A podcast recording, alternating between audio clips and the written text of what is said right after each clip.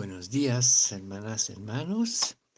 Este sábado el Evangelio se encuentra en San Juan, capítulo 14, versículos 7 hasta 14.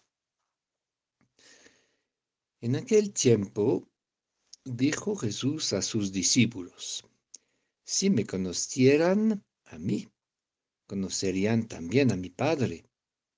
Ahora ya lo conocen y lo han visto. Felipe le dice, Señor, muéstranos al Padre y nos basta. Jesús le contesta, hace tanto tiempo que estoy con ustedes y todavía no me conoces, Felipe. ¿Quién me ha visto? A mí, ha visto al Padre. ¿Cómo dices tú? Muéstranos al Padre. ¿No crees que yo estoy en el Padre y el Padre en mí? Lo que yo les digo, no hablo por cuenta propia. El Padre que permanece en mí, Él mismo hace sus obras. Créanme, yo estoy en el Padre y el Padre en mí.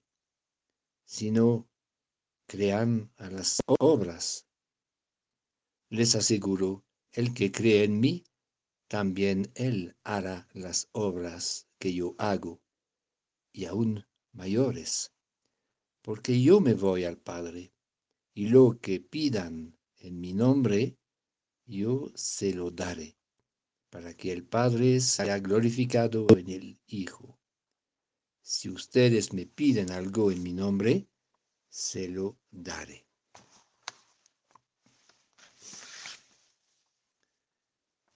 Señor, muéstranos al Padre y nos basta. Ver al Padre. Felipe expresa el anhelo más profundo del ser humano, una aspiración que existe en todos, incluso en los que no conocen a Jesús. Y Jesús contesta, ¿quién me ha visto a mí? Ha visto al Padre. Ver al Padre no es mirar al cielo esperando que se abra. Ver al Padre es ver a Jesús en su humanidad, es conocer a Jesús. Si no conocemos al Padre, es porque no conocemos a Jesús. Pero ver a Jesús supone un corazón abierto y una mirada de fe. Por eso Jesús no cesa de repetir, crean en mí. Creer es decir, dame tu confianza, pon tu confianza en mí. La fe no es una opinión que podemos encontrar y perder. La fe es un acto, una decisión, un compromiso de toda la persona. El cristianismo no es una religión no es la veneración de un libro sagrado, tampoco un, catequismo, es alguien. Creer es encontrar la persona de Jesús, permanecer unido a Él y vivir una relación personal con Él. Entonces, podemos comprender esta palabra sorprendente de Jesús el que cree en mí, también él hará las obras que yo hago, aún mayores, más grandes que las de Jesús. ¿Cómo es posible? ¿Cómo podemos hacer más que Él? Además, en otra oportunidad Jesús dice, sin mí no pueden hacer nada. ¿Cómo entender eso. ¿De qué obras se tratan? No significa aquí milagros u cosas espectaculares. La obra fundamental de aquel que cree consiste a anunciar en el mundo entero la buena noticia del Evangelio. Es verdad, Jesús ha podido reunir solamente una pequeña comunidad de discípulos.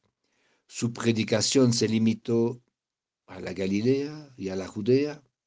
Poca cosa en comparación de la difusión espectacular del Evangelio que San Pablo y los apóstoles han realizado, o mejor dicho, que el Señor ha realizado a través de ellos.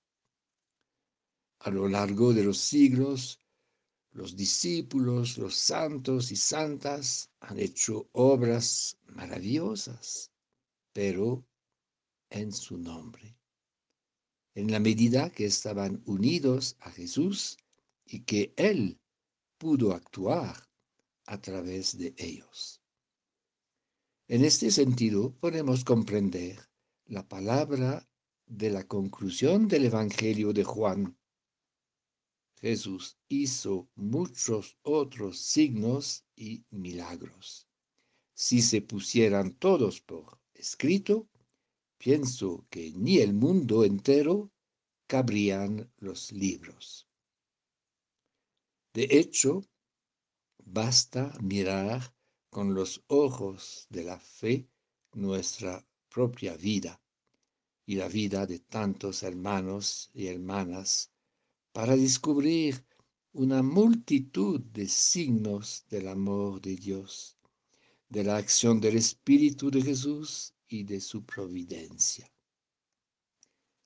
En estos días, hermanas, hermanos, nuestro trabajo principal es de vivir intensamente el tiempo pascual para abrirnos al soplo del Espíritu Santo de tal manera que Jesús pueda continuar su obra a través de nosotros y de nuestras comunidades.